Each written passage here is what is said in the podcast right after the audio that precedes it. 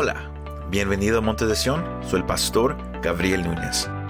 En esta ocasión compartimos el segundo mensaje en la serie Enséñenos a orar, titulado Oraciones desvergonzadas, donde aprendemos la importancia de orar sin miedo porque Dios quiere contestar nuestra oración. Espero que este mensaje te anime y te fortalezca. Oraciones desvergonzadas es el tema de, de esta noche. La semana pasada, eh, al estudiar los primeros versículos, aprendíamos que el, enfoque principal de la oración no es pedir. Es que iglesia es la intimidad con Dios. Pasar tiempo con el Padre. Eso es el punto principal de la oración. Y, ah, acerca de la oración que el Señor hizo. Porque recuerden, todo inició cuando el Señor terminó de orar y un discípulo, que, que- que lo- los discípulos lo estaban mirando, no estaban orando con él, ellos nomás lo estaban mirando, observando. Y cuando él terminó, uno le pregunta, Señor, enséñanos a orar. Teach us to pray. Lo que ellos habían mirado, escuchado y, de, la vida de- de- de- del Señor llevó al discípulo a pedir, a, pedirle al Señor, enséñanos a orar como tú lo haces. Porque ellos miraban que, que el, el Señor hablaba con el Padre, pero no nomás hablaba, había respuestas. Cuando Él hablaba con el Padre era algo diferente a lo que ellos estaban acostumbrados. Porque el discípulo, él, él él él hace la pregunta, que queremos orar igual como Juan y sus discípulos lo hacían. Mas Jesús lo hacía un poco diferente. Ahora, e- e- en, en, en, en, en esa sección, la primera sección y esta van juntos. Cuando usted, cuando usted, igual co- como hemos hablado este año, cuando usted lea su Biblia, cuando hablamos del contexto, hablamos de todo el pasaje. No nomás el versículo clave de, de- de- de- esa noche. Hablamos de lo- los, versículos antes y después. Para, es así solamente como uno puede llegar a una sana inter- interpretación de la, de la palabra del Señor. Porque uno puede tomar cualquier versículo y nomás, y nomás torcerlo. Por ejemplo, muchos predican acerca, pide, el que pide recibe, el que busca haya, al que toca se le abre. Y uno puede tomar ese versículo y correr de muchas maneras diferentes. Pero cuando uno lo, toma en el contexto del, del capítulo 11, uno lo llega a entender de, la manera que el Señor, que el Señor él quiere que se entienda. Amén. Sino es así a, donde yo lo quiero llevar. Porque una vez más, el punto principal de la oración es la intimidad con Dios, hablar con Él. Por eso el Señor dice, cuando oren, oren de esta manera. Él no estaba diciendo, oren esas, palabras específicas. No, oren la esencia de esta oración. Padre. ¿Se recuerdan que, que todo eso que lo que tocamos? Padre que estás en los cielos, santificado sea tu nombre. Todo eso implica relación con Dios. Alguien que no conoce al Padre no puede llamarlo Padre. Está solamente reservado para los hijos del Señor. Juan dice en 1 Juan 3, mira cuán amor nos, ha, dado el Padre, que podamos ser llamados ¿qué? Hijos de Dios. ¿Cuántos, cuántos aquí son hijos de Dios? Levanta la mano, ¿cuántos son hijos de Dios? Oh, eh, beautiful, como se dice en inglés, hermoso. Ahora, eso es clave para entender esta parte. Eso es clave. Que usted reconozca que usted es hijo de Dios. Porque si usted no lo reconoce, cuando usted lee esa parte, usted lo, va a leer y no lo va a recibir como Dios quiere que se reciba. Amén. Pero de- después de, que el Señor, Él, él, él, él, él, es- él es- él les dio esa oración. Y, e- él, les habla acerca de esa esencia, de esa oración. El Señor luego usa una ilustración. Y eh, esta ilustración es bien conocida en, en- en- el área del ah, ah, cristianismo. Es eh, acerca de los dos amigos. Pero es aquí, en esta ilustración, iglesia, que yo los quiero llevar a entender el punto principal de esta noche. Que el Señor usa esta ilustración para enseñarle no nomás a sus discípulos, no a cualquiera, No, no una gente que, que, que está caminando, no, era a sus discípulos, a sus seguidores, aquellos que de verdad quieren caminar con Él. El punto era enseñarles cómo entrar en una oración desvergonzada, una oración persistente, una oración que no se rinde hasta que, que causa una respuesta de Dios. La semana pasada hablamos que, la oración, el enfoque es la intimidad.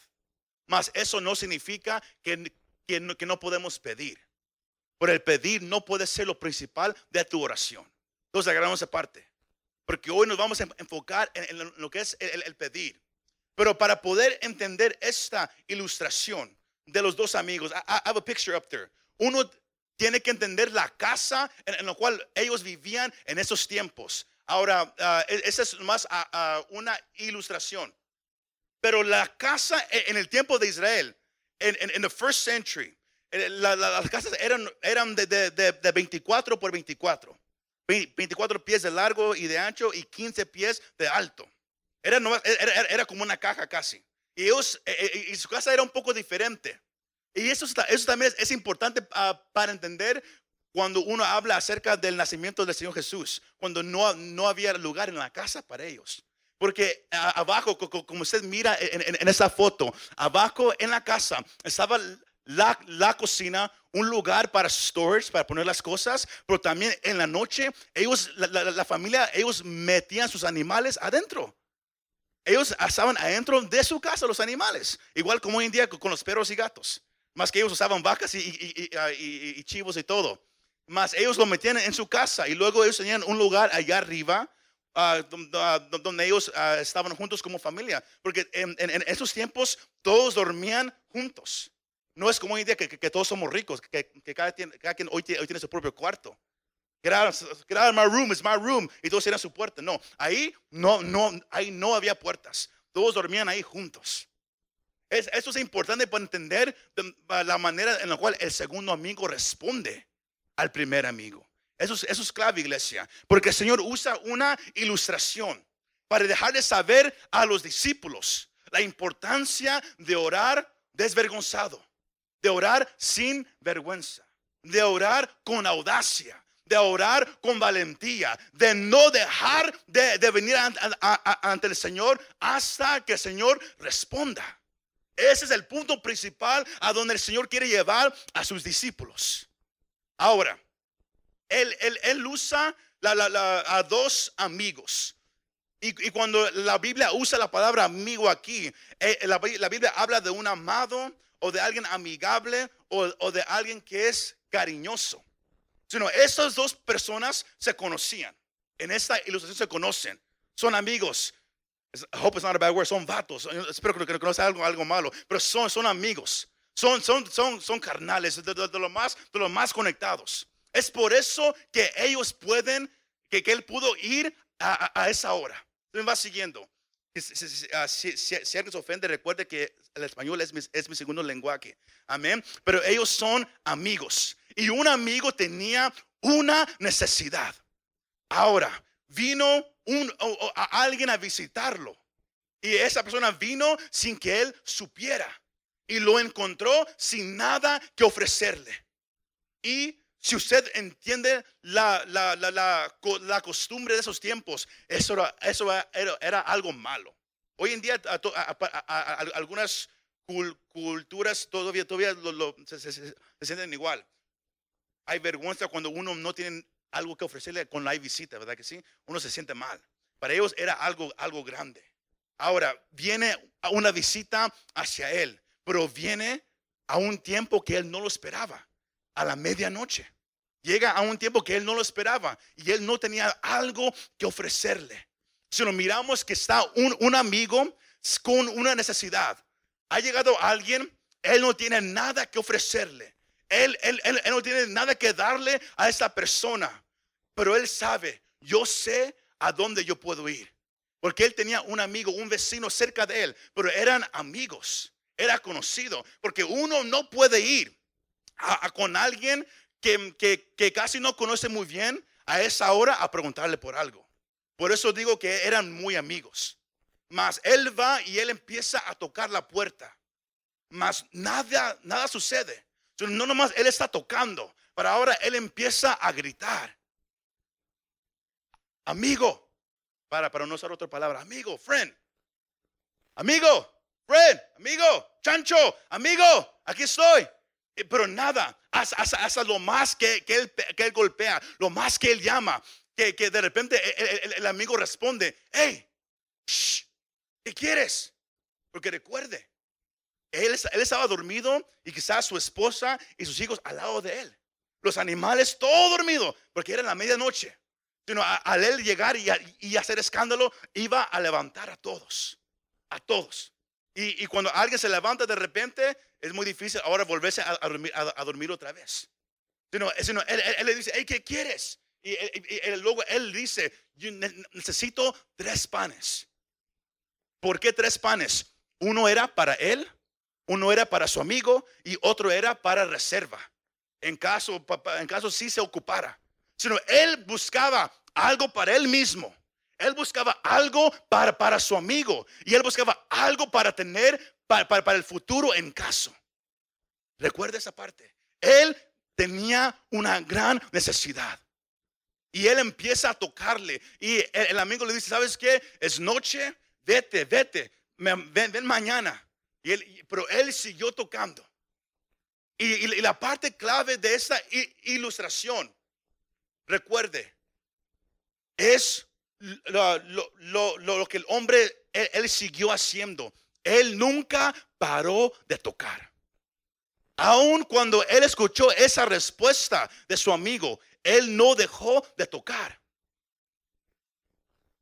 El, el, versículo 8 dice, les digo que aunque no se levante a darle algo por ser su amigo, no obstante, por su importunidad, se levantará y le dará cuanto necesite. Ahora, es, este amigo estaba tocando y tocando y tocando. Y, eh, eh, el, el, otro estaba ya enfadado. Mas el Señor dice que el otro no se levantó porque eran amigos. No se levantó porque tienen una relación. Se levantó, ¿por qué? Porque seguía tocando. Agarren esa parte. No fue la relación que causó la respuesta. ¿Fue qué? Que nunca dejó de tocar. Nunca. Y por eso el Señor Jesús, Él dice eso bien, bien claro. Que, que, no fue por ser amigos que se levantó. Porque él, él, no se quería levantar más, porque seguía tocando y iba a despertar a todos. Fue la acción de él que causó que el amigo se levantara y le diera lo que él necesitaba. ¿Todos entendieron esa parte, iglesia?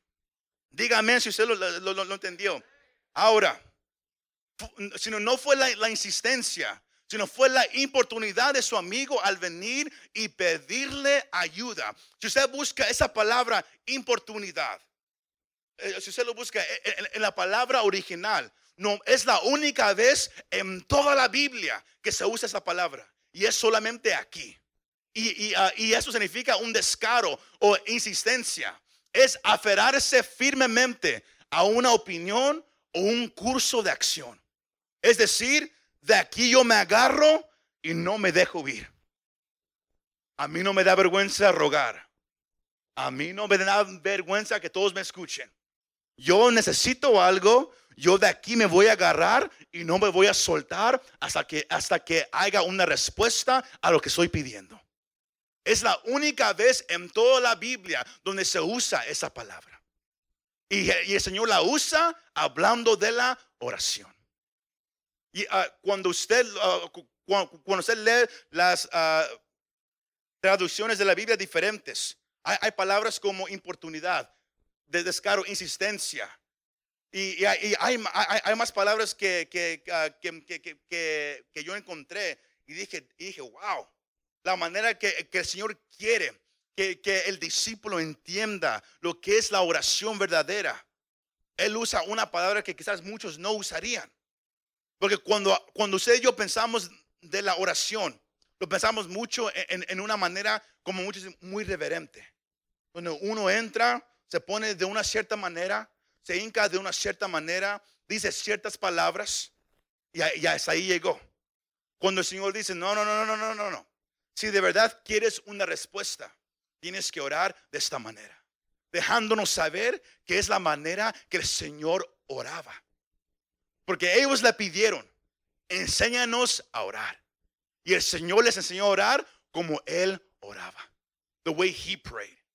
Porque quizás usted piensa que, el Señor nomás oraba calladamente. Y, quizás sí lo hacía. Pero si usted lee Juan, el capítulo 17, usted mira cómo el Señor hablaba con el Padre. Cómo, Él se presentaba eh, ante todos y cómo Él hablaba. Y usted va a notar que, el Hijo y el Padre tenían una relación especial. Que el Hijo podía hablar de, ah, esa manera. Mas el punto que, yo quiero que usted agarre es que eso, esa parte es importante. Es la oración desvergonzada que causa que Dios se mueva como Él se quiere mover. El amigo no respondió a la relación. Él, no se levantó porque eran amigos. No, no. Él se levantó por la acción que él estaba tomando. Eran, e, e, eran los golpes que él estaba dando que causó que, que una reacción de su amigo. Ahora, e, esa palabra se levantará. Porque si usted mira el versículo 8 dice, por su importunidad se levantará. Eso significa despertar, suscitar o provocar. Sino el amigo, el amigo provocó una acción de su amigo la manera que él estaba tocando, la manera que, él, estaba, él estaba hablando a su amigo, eso provocó una reacción de su amigo. Ahora, nuestras oraciones provocan una respuesta de Dios. Más es bien importante como pastor que yo les diga algo en ese momento.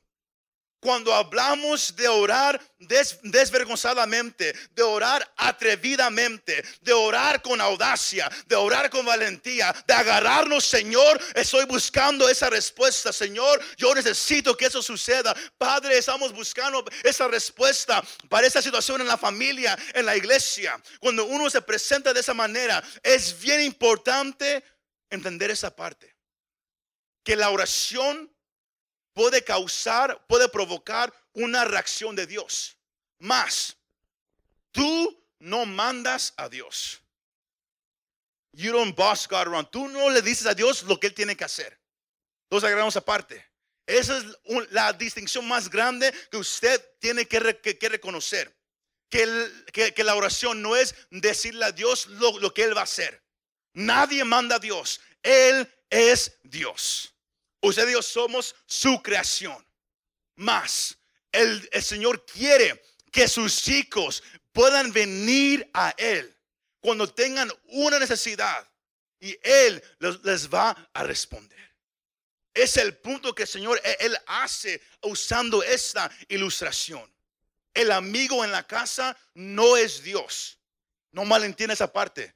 Porque, porque si usted lee, e, e, si usted lo lee en la casa, al mirar esta ilustración, uno puede decir, man, el, amigo como que es, como que es, ah, como, como que es malo.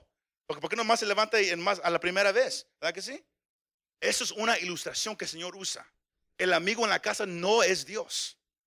Más el Señor lo usa como, una, como un ejemplo. Desde que si alguien malo, alguien, un pecador, por, causa de la insistencia de, un conocido se levanta y le da lo que está pidiendo, cuanto más un Dios amoroso, cuanto más un Dios que ama a sus hijos. Cuando alguien se le acerca con una necesidad, Él va a responder. ¿Cuántos dicen amén? Sino usted y yo no mandamos a Dios. Podemos orar atrevidamente. El Señor nos manda a orar sin vergüenza delante del Señor, mas no mandarlo. Hazlo, si no lo haces me voy. Así no se ora, iglesia. Eso no es orar atrevidamente. Eso es, eso es orar sin coco. El Señor nos manda a que nos presentemos delante de Él. Y cuando usted empieza a tocar la puerta del Señor, eso va a incitar una respuesta del Padre. Es, esa es la clave número uno tenemos dos claves esta noche y esa es la clave número uno, que solamente la oración desvergonzada en una relación con Dios produce una respuesta de Dios hacia nuestra necesidad. Alguien que no conoce a Dios no puede venir a orar y clamar y clamar y esperar que, Dios va a hacer algo. Dios responde a sus hijos solamente. Dos agregamos aparte. Dios responde a sus hijos solamente. Por, eso es, es, importante mirar cada palabra en la Biblia. El Señor no le está hablando a una multitud. Él no le está hablando a gente que no conoce a Dios. Él está hablando a sus discípulos. La palabra significa alguien que sigue a un maestro. Alguien que imita todo de su maestro. Esto aplica para aquellos que están caminando con el Señor. Como el, el creyente, el discípulo, tiene que hablar con el Padre. El punto principal de la oración es que intimidad con el Señor. Mas Dios, Él quiere que usted le pida. Él, cuando hay necesidad en tu vida, Él quiere que venga delante de Él. Él quiere que traigas tu necesidad. Pero eso es después de, que ha habido intimidad con Él. Después de que has hablado con Él. Es por eso que es importante que usted pase tiempo a solas con el Señor. Porque es, es, es, es tu, tu, relación con el Padre que va a provocar una respuesta de Él. Sino el Señor Jesús hace esta invitación a sus discípulos a que busquen a Dios con una persistencia desvergonzada. A shameless persistence.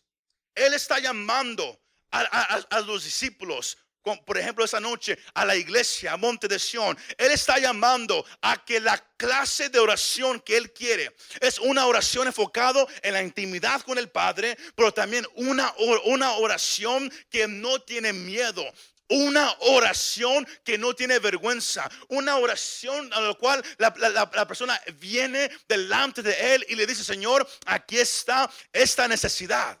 Porque recuerden, el Señor tenía, el amigo tenía una necesidad. Él, buscaba tres panes, uno para él, uno para, el, que estaba visitando y uno para tener. Él, tenía esa necesidad. Y, el amigo de la casa, él vino y él le dio todo lo que él necesitaba. Porque nunca dejó de tocar. El problema que tenemos hoy en día, y, si, ofendo a alguien, eso es, lo, que el Señor me dio. El problema que tenemos hoy en día como cristianos es que oramos oraciones débiles.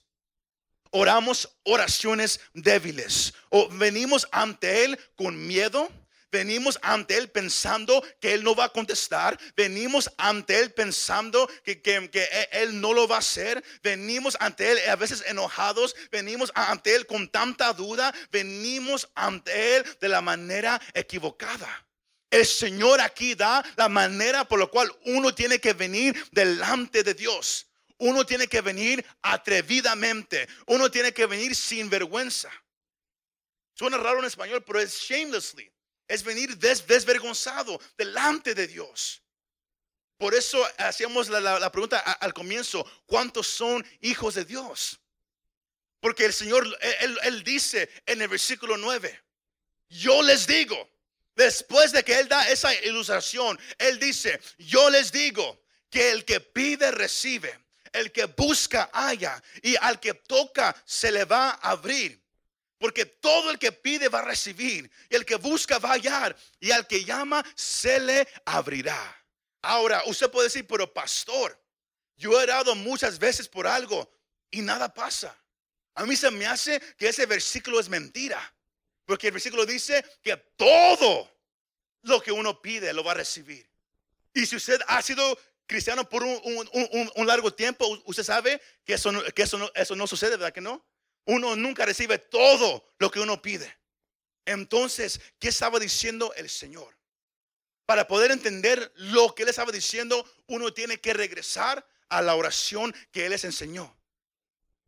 Que dice, Padre que estás en los cielos, santificado sea tu nombre. ¿Qué es lo que sigue? Hágase tu voluntad, aquí en la tierra como es allá en el cielo. Si usted lee su Biblia en Juan el capítulo 13, Juan el capítulo 16, Juan el capítulo 14, usted va a mirar que Dios contesta todo cuando es conforme a qué? A su voluntad. Cuando, cuando, uno está orando conforme a la voluntad del Padre, Dios siempre dará la respuesta. Siempre. El problema es que todos oramos conforme a nuestra voluntad. Santiago, el capítulo 4, el versículo 3 dice, piden y no reciben, porque piden con malos propósitos para gastarlo en sus placeres. Si usted lee todo el capítulo 4 de Santiago, Santiago, él le da duro a los cristianos. Que aunque uno no más pide para, para, sí mismo, uno más pide para tener todo lo que hay en el mundo, uno pide las cosas equivocadas, por eso no, no reciben nada. Porque Dios quiere que, que, que su iglesia pida conforme a su voluntad. Y, y, cómo sabemos cuál es la voluntad de Dios, cómo debemos orar. Una vez más, uno tiene que regresar al comienzo del capítulo, la intimidad. Padre, conocer el corazón de Dios. Cuando tú nomás vienes y estás enfocado en ti mismo, en tus problemas, en tus necesidades, nunca vas a orar conforme al corazón de Dios. Pero cuando tú hablas con Él, por eso una vez más es importante saber que lo primero que, uno hace no es pedir, es que nomás hablar con Él, dale alabanza, dale adoración, magnifica su nombre. Cuando tú entras con problemas, cuando tú entras con ansiedad, cuando tú, cuando tú entras con cargas sobre ti, y si nomás entras nomás a pedir, Señor, y estás enfocado en ti mismo, vas a salir igual. Pero cuando entras con tu carga, cuando entras enfermo, cuando algo, algo malo acaba de pasar en tu familia y entras, más lo primero que, que hablas no es acerca de eso, es solamente, Señor, yo sé que tú eres bueno y para siempre es tu misericordia. Yo te alabo. Porque es difícil decir eso con la carga en la espalda. Es difícil decir eso cuando uno está enfermo. Es difícil hablar al Señor y exaltarlo cuando uno está, cuando uno está en medio de la batalla. Pero, son, pero es esa oración sincera, es esa oración de intimidad que cambia tu corazón en ese momento. Para que cuando llegues a la petición, ahora ya no estás pidiendo conforme a tu voluntad. Ahora estás pidiendo conforme a su voluntad. Y eso es lo que trae la respuesta de Dios. ¿Cuántos dicen amén? Eh, espero que, me esté siguiendo en esta noche. Pero el Señor quiere que los discípulos entren ante la presencia de Dios con una persistencia desvergonzada. Y usted y yo lo podemos hacer por, por cuál razón. Hebreos 4:16 nos, nos deja saber. Por tanto, acerquémonos con confianza al trono de la gracia para que recibamos misericordia y hallemos gracia para la ayuda oportuna. La traducción TLA dice esto, es not up there. Así que cuando tengamos alguna necesidad, acerquémonos con confianza al trono de Dios. Él nos ayudará porque Él es bueno y nos ama. Es una promesa que la iglesia tiene. Entonces agregamos aparte. Tú puedes venir a Dios con tu necesidad porque Él es tu Padre. Porque Él te ama. Cuando tú reconozcas eso, todo cambia. La manera que oras cambia. La manera que te presentas, todo cambia cuando tú reconoces que Él es tu Padre y que Él te ama. Que Él sí quiere contestar esa oración. Él sí quiere proveer una respuesta para tu petición. Pero el problema que tenemos, como dije, entramos con mucha duda. Entramos creyendo que Dios no lo va a hacer. Porque no pasa a la primera vez. Porque no pasa a la segunda vez. Este, este hombre tuvo éxito. ¿Por qué? Porque nunca dejó de tocar. Nunca dejó de tocar. Dios quiere, iglesia, que sepas que la oración que Él busca es una oración persistente, una oración que no se rinde, una oración que no para, aunque no has mirado el milagro en tu vida, en tu familiar, aunque no has recibido todavía esa respuesta, no dejes de tocar. Si, si el Señor, si, si el hombre hubiera parado de tocar, el amigo no le hubiera dado nada, porque él, él, él hubiera pensado, oh, ya se fue, he's gone. Si, si, si, él dejara de tocar, pero no dejó de tocar. Voltee al que esté más cerca de usted, dígale, no dejes de tocar, don't stop knocking, no dejes de tocar, don't stop knocking. Porque usted y yo no somos llamados, iglesia, a sentarnos a esperar hasta que algo suceda. Somos llamados a pedir, a buscar y a tocar.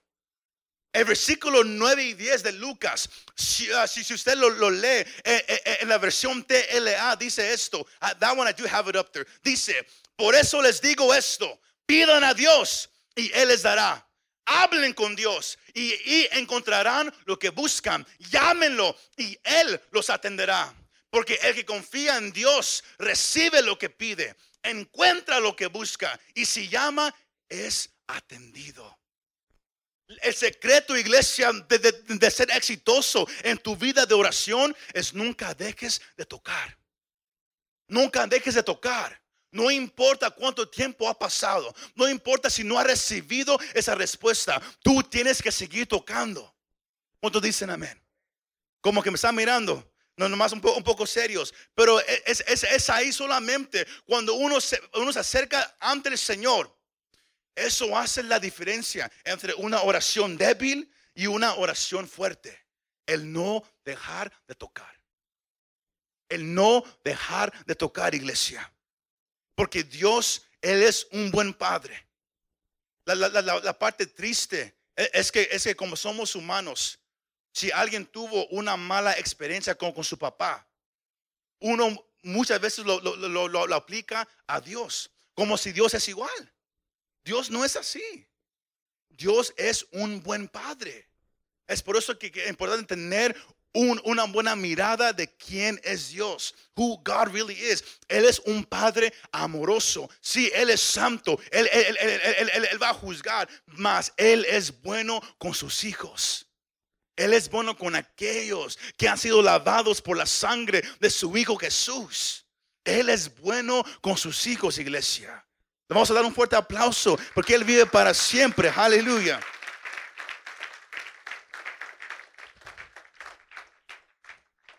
La clave número dos. Ya, ya, ya, para cerrar. A veces se siente como que Dios está sordo. Co- co- Como que no, no le importa lo que le estamos pidiendo. ¿Verdad que sí? Más, Él quiere una oración desvergonzada. Porque es la oración desvergonzada que va a fortalecer tu fe. Vas a, vas a notar una cosa, que Dios nunca contesta a la primera, casi. De vez en cuando lo hace, pero casi nunca a la primera. ¿Por qué? Porque Él quiere que la fe de su pueblo se fortalezca. Él quiere que se haga fuerte. Y eso requiere que, que usted siga viniendo ante Él y no pare de tocar. You can't stop knocking. No puedes parar de tocar la puerta del Señor. Por eso el Señor dice que el que pide va a recibir. Si nunca, si nunca pides, nunca vas a, vas a recibir. Si nunca buscas, nunca vas, vas a encontrar algo. Si nunca tocas, nadie va a abrir la puerta para, para atenderte. You gotta knock. Tienes que tocar. Pero hay ese problema que hay en la iglesia hoy en día. Que, que todos entran a, a la oración. Sea aquí en Monte de Sion o en, otras iglesias. Muchos entran a la oración, pero entran co- como, como si ya perdieron. Entran como si nada va a pasar. Entran muy callados. Cuando el, Señor Jesús dice que la oración tiene que ser persistente. Los que son padres, cu- cuando, cuando el, niño, eh, eh, cu- cuando él, es muy niño y él quiere una nieve o una paleta, usted va a notar que cuando el niño quiere algo, se lo va a dejar saber. Yo quiero esto. Y usted puede decir, ahorita no. O dice, no, yo, lo quiero ahorita. Usted dice, ahorita no. Pero usted va, usted a notar que el niño va a seguir y va a seguir y va a seguir. Quizás por minutos, quizás por, más tiempo. Pero el niño, cuando de verdad quiere algo, no se va a rendir. Y cuando lo reciba, usted mira que está bien feliz con la paleta en los labios. Porque tomó esfuerzo, pero lo logró. El Señor, Él es un buen padre, iglesia. Pero lo que Él quiere es una iglesia que se acerque a Él reconociendo que Él va a contestar la oración. Pero como dije, es aquí el problema. Es, es aquí don- don- don- don- donde muchos paran y, no hay, y no hay éxito. ¿Por qué? Porque para orar con audacia requiere humildad. It requires humbleness. Requiere que uno entre sin vergüenza. Cuando uno no tiene vergüenza, ¿qué pasa? Uno no le importa cómo se mira. Uno no le importa cómo se escucha. Uno entra y le deja todo saber lo que está en su mente, ¿verdad que sí? En la oración así debe de ser con, con, con nuestro Dios. Usted puede decir, no, eso, eso suena mal. Lea Lucas 11. Lea, el- pasaje, léalo. Es lo que el Señor Él está diciendo. Que, eh, que el, el cristiano tiene que entrar y clamar y persistir. Cuando alguien está muy orgulloso, no va a tocar. Si no me contesta, pues ah, está bien para mí. I, I don't care. A mí no me importa y se va. Es alguien con orgullo. Pero alguien que no tiene orgullo, alguien que sabe su necesidad, dice, dice, necesito una respuesta y no me puedo, I can't go, no me puedo ir hasta recibir una respuesta y toca. Ya no le importa su orgullo, ya no le importa cómo se mira, ya no le importa lo, lo que la gente diga de, de- de- de- ellos, lo único que importa es recibir esa respuesta. Es por eso que, que Dios permite que, que- a veces pase un tiempo. Porque para que el orgullo se rompa, toma tiempo. Para, para que la persona se rinda ante Dios, toma tiempo. Es por eso que, que las, que, que la- que las oraciones, la alabanza, la adoración más fuerte, más hermosa delante de Dios, es que Salmos nos, no- eh, Salmos no- nos deja saber que Dios eh, es- mira con, con agrado un corazón quebrantado. No orgulloso, quebrantado. Un corazón que se rinde completamente. Que antes estaba así orando con un ojo abierto, mirando quién lo estaba mirando, escuchando. Ahora ya no le importa. Ahora esa enfermedad lo ha, consumido. Ahora ese problema es muy grande. Ahora los doctores dijeron, "Ya- nosotros ya no podemos hacer nada. Uno va, los oficiales no pueden hacer nada para su condición. Y uno dice, mi único remedio es Dios. Y uno va y esa oración es la más sincera que uno puede dar. Cuando un- uno reconoce que nadie más me puede ayudar. Que si Dios no lo hace, estoy muerto. Si Dios no lo hace, no hay esperanza. Esa es la oración que, que- produce una respuesta. Cuando reconoces que solamente Dios puede dar esa respuesta. Pero cuando hay orgullo, cuando, cuando tu confianza está en tu familia, en- en el gobierno, en los doctores, en los oficiales, en todo menos Dios, eso nunca va a producir una respuesta. Y Dios va a permitir que, que- que uno caiga y caiga y caiga. Igu- Igual co- co- como, miramos hace unas semanas en, el mensaje de Manase, que Dios permitió que, que este hombre cayera hasta abajo. Y fue solamente ahí cuando su, cuando su orgullo fue destruido, que reconoció que él necesitaba a Dios y que Dios ahí estaba. Y eso pro- produjo algo, algo en este hombre que lo cambió para siempre. Para poder orar se necesita humildad. Si tú no te puedes hincar, chequea tu corazón, check your heart. Si no puedes levantar las manos ante Dios en oración, chequea tu corazón, check your heart. Porque puede haber orgullo ahí, que no te está dejando que te rindas delante de Él. Porque la oración persistente, la oración desvergonzada, es una oración que ya, ya no le importa cómo uno se mira. Lo único que, que le importa es recibir esa respuesta. Tú me vas siguiendo. Sino para poder orar una oración desvergonzada, uno tiene que orar humildemente. Y último, pa- para esta noche, uno tiene que orar con la ayuda de alguien. ¿Y saben qui- quién es esa persona? Se llama el Espíritu Santo. Para poder orar una oración desvergonzada, se necesita la ayuda del Espíritu Santo. Cuando, eh, cuando el Señor habla de, de- que hay padres en el mundo que no temen a Dios, mas ellos saben darle lo mejor a su hijo. Cuanto más nuestro Padre Celestial nos va a dar el regalo más grande. ¿Y, sabe qué es el regalo más grande? No es sanidad, no es dinero, es una persona y se llama el Espíritu Santo.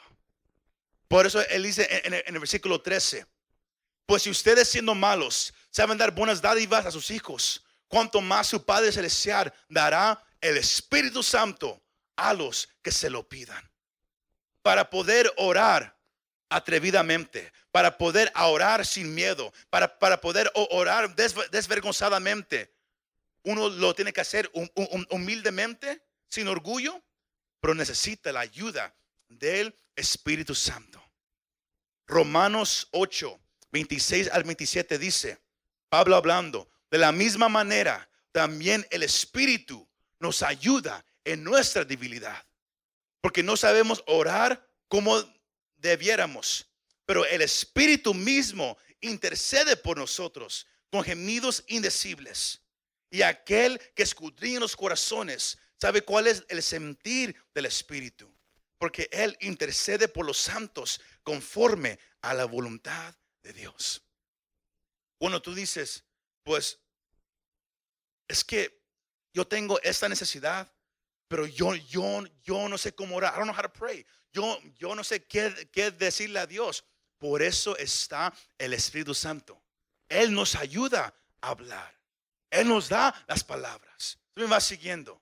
Pero es por eso la importancia de reconocer la intimidad con Dios primero. Uno lo tiene que conocer a Él primero. Y uno lo conoce solamente por medio de su Hijo. Y se llama Jesús de Nazaret. Y luego, luego iglesia, últimos pasajes, Juan 14, 26. El Señor hablando a los discípulos, pero el consolador, el Espíritu Santo, a quien el Padre enviará en mi nombre, Él les enseñará todas las cosas y les recordará todo lo que les he dicho. Cuando no sabes qué orar, cuando no sabes qué decir, di, Holy Spirit, Espíritu Santo, ayúdame. Help me pray. Ayúdame a orar. Y todo lo que usted ha escuchado, sea de un sermón, lo que usted ha leído en la Biblia, de repente va a venir a su mente. A su mente. Y, usted pero, ¿de, dónde vino? Fue el Espíritu Santo que, que Él trae a memoria todo lo que el Señor Jesús ha hablado. Porque la vida está no en el hombre, está en las palabras de Dios. Su palabra es vida eterna, iglesia.